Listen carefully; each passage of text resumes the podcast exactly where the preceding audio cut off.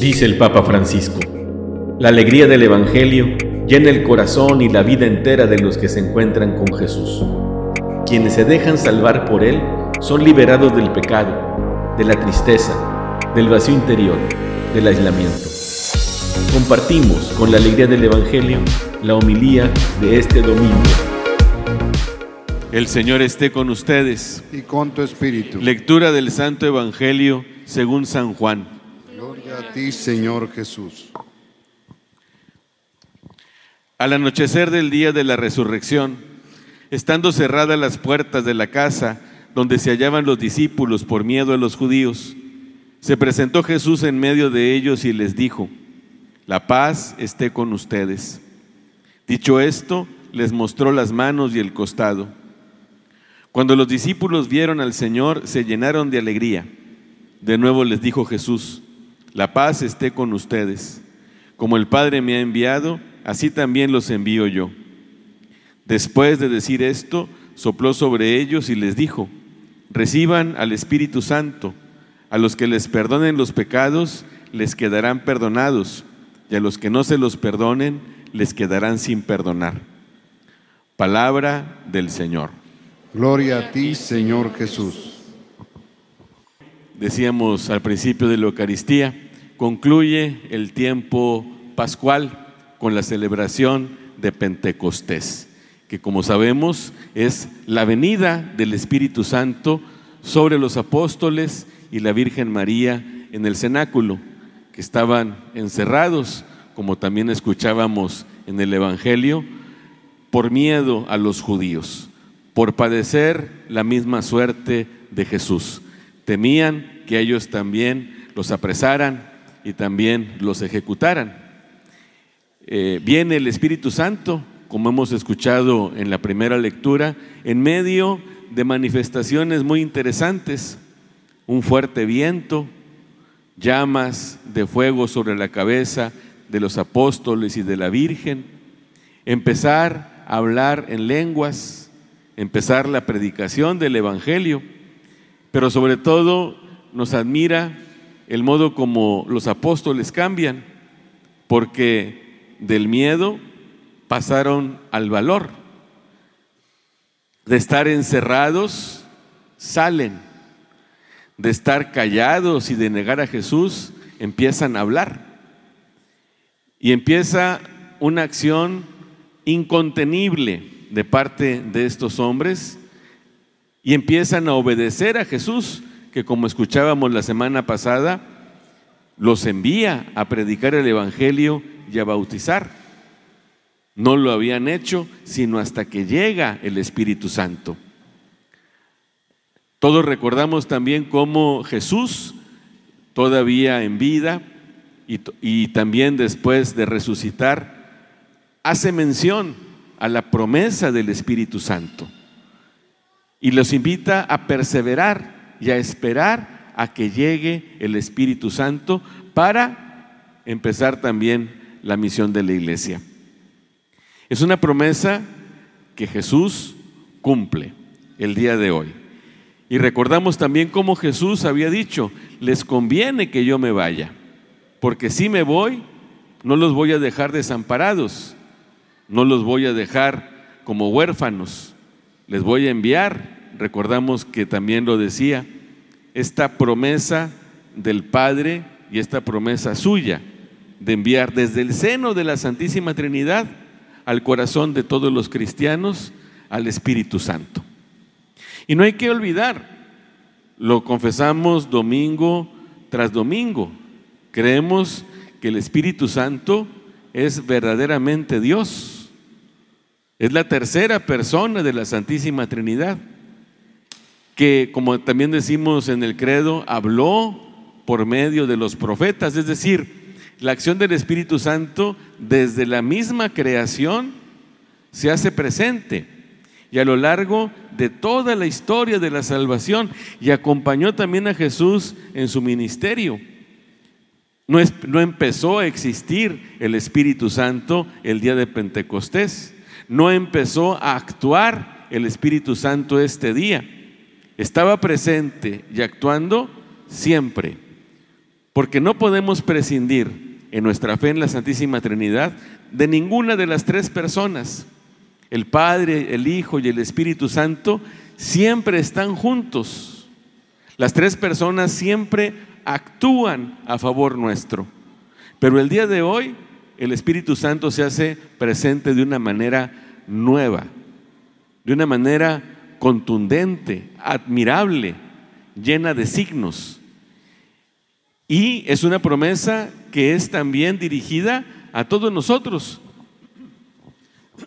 En nuestro bautismo hemos recibido el Espíritu Santo y en la confirmación lo recibimos en plenitud, de tal manera que nuestros corazones han recibido la presencia de este Espíritu. No es alguien desconocido y no es alguien tampoco que vayamos a recibir solamente el día de Pentecostés o solamente cuando pedimos la efusión del Espíritu Santo en una, en una evangelización. El Espíritu Santo siempre actúa, a veces, muchas veces, con signos maravillosos que se manifiestan incluso físicamente pero muchas veces también se va manifestando este espíritu de manera sutil, discreta y muchas veces invisible. Y esta presencia no significa que tengamos un menor grado de Espíritu Santo. No, el Espíritu Santo actúa en plenitud, pero lo hace de formas muy variadas. En estos últimos días de Pascua, la verdad sí me he puesto a pensar acerca de esta presencia. Y esta presencia está verdaderamente, realmente en nuestros corazones, en nuestra vida. Como dice el himno que hemos escuchado después de la segunda lectura, Él es el dulce huésped del alma. Está en nosotros. Y ojalá lo reconozcamos. Y eso es lo que quisiera especialmente compartir con ustedes el día de hoy. Ojalá lo reconozcamos, ojalá reconozcamos su sutil, su discreta presencia en nuestras almas. Así como Jesús vino y se encarnó y se hizo uno de nosotros y nos salvó, también el Espíritu Santo viene, no se encarna, no toma una naturaleza humana como Jesús, no asume nuestra humanidad. Sin embargo, verdaderamente viene y se hace presente en nuestras almas. Su presencia es real en nuestra vida. Lo que Jesús quiere, lo que el Padre quiere, lo que el Espíritu Santo también quiere, es que nosotros, siendo seres humanos, teniendo una, siendo personas humanas, de cualquier manera nosotros también participemos de la, de la divinidad. Que la Santísima Trinidad habite en nuestra humanidad, no de forma lejana, no de forma tampoco simbólica o metafórica, sino verdadera, real, y que reconozcamos esa presencia de Jesús esa presencia del Padre, esa presencia del Espíritu Santo en nosotros. Y se manifiesta, repito, de muchas maneras. Últimamente, repito, he estado pensando en esto y, y, caigo en la cuenta que muchas veces la presencia del Espíritu Santo a veces es imperceptible. Por ejemplo, si nosotros vamos pasando momentos de tristeza, o vamos teniendo situaciones difíciles en nuestra vida, o nos agobia la enfermedad, o estamos tristes por la pérdida de un ser querido, o estamos teniendo problemas en nuestro trabajo, en nuestra familia, o hay situaciones difíciles en la comunidad, o hay cuestiones que nos desconciertan y nos llenan de dudas cuando vamos teniendo problemas incluso con nuestra personalidad, con nuestra manera de ser. Y de cualquier manera, por la fe, persiste la llama de la esperanza y esa pequeña llama de esperanza me permite perseverar, eso es una hermosa presencia del Espíritu Santo. Cuando aún en medio de situaciones difíciles, no dejo de perder la paz y la confianza. Cuando en medio de situaciones que incluso humanamente dejo o pierdo de vista la puerta y no sé cómo resolver las cosas y estoy a punto de aventar la toalla e íntimamente desde mi fe digo, le voy a seguir echando ganas. No sé cómo, pero voy a salir adelante. No entiendo lo que me está pasando, pero la lucecita no se apaga. Eso es una sutil pero real presencia del Espíritu Santo. Es muy bonito cuando el Espíritu Santo nos mueve a la oración, a la alabanza, incluso lloramos y saltamos, e incluso podemos hablar en lenguas o descansamos en el Espíritu. Son muy bonitas esas manifestaciones y qué bueno que el Espíritu Santo la da.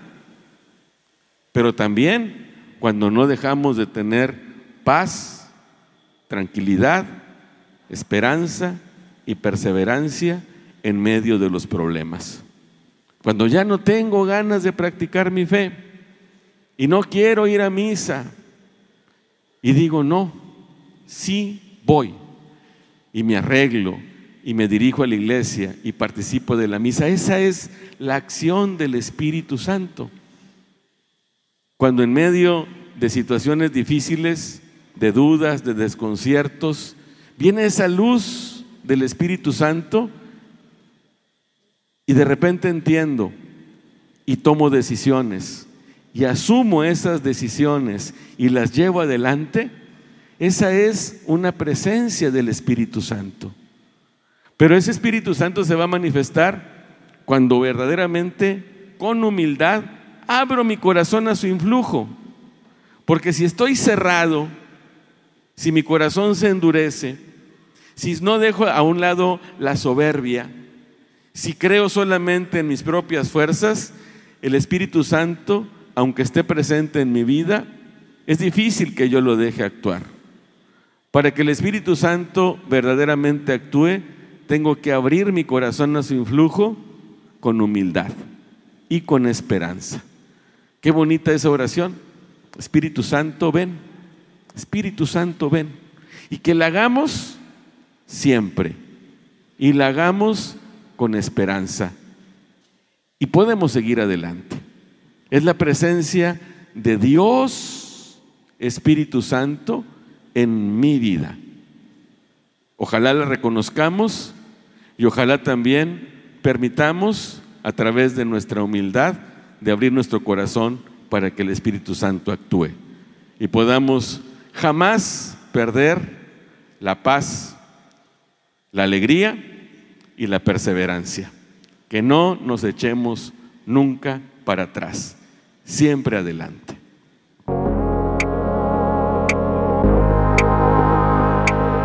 La palabra de Dios es viva, eficaz y más cortante que una espada de dos filos ella penetra hasta dividir alma y espíritu, articulaciones y médulas, y discierne las intenciones y pensamientos del corazón. Dios nos bendiga a todos.